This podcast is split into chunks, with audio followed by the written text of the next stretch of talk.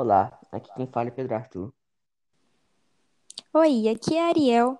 Nós somos da turma do nono ano A do Colégio Maria da Conceição Batista de Oliveira e hoje nós vamos apresentar um trabalho sobre o conto fantástico.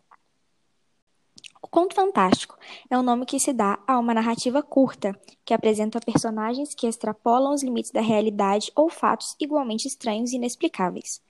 É comum a presença de alegorias e de personagens que podem ser monstros, fantasmas, seres invisíveis, mágicos, mitológicos ou folclóricos. O enredo costuma ser não linear e pode haver a utilização de flashbacks e a maioria das vezes o tempo é psicológico. Nós temos alguns atores estrangeiros, como Edgar Allan Poe e Franz Kafka. Autores brasileiros temos Machado de Assis e Érico Veríssimo.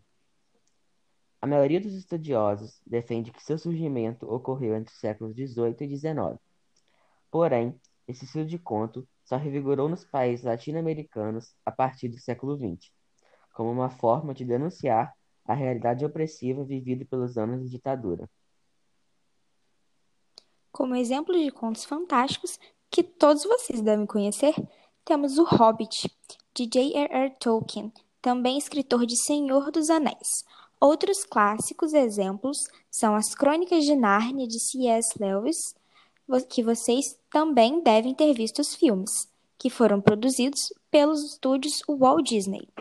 Outro livro famoso é Harry Potter, do Pequeno Bruxo, escrito por J.K. Rowling, que também estreou nos cinemas, produzido pelos estúdios Warner Bros. Entertainment.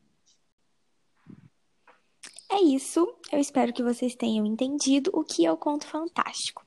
Tchauzinho, até a próxima. Tchau.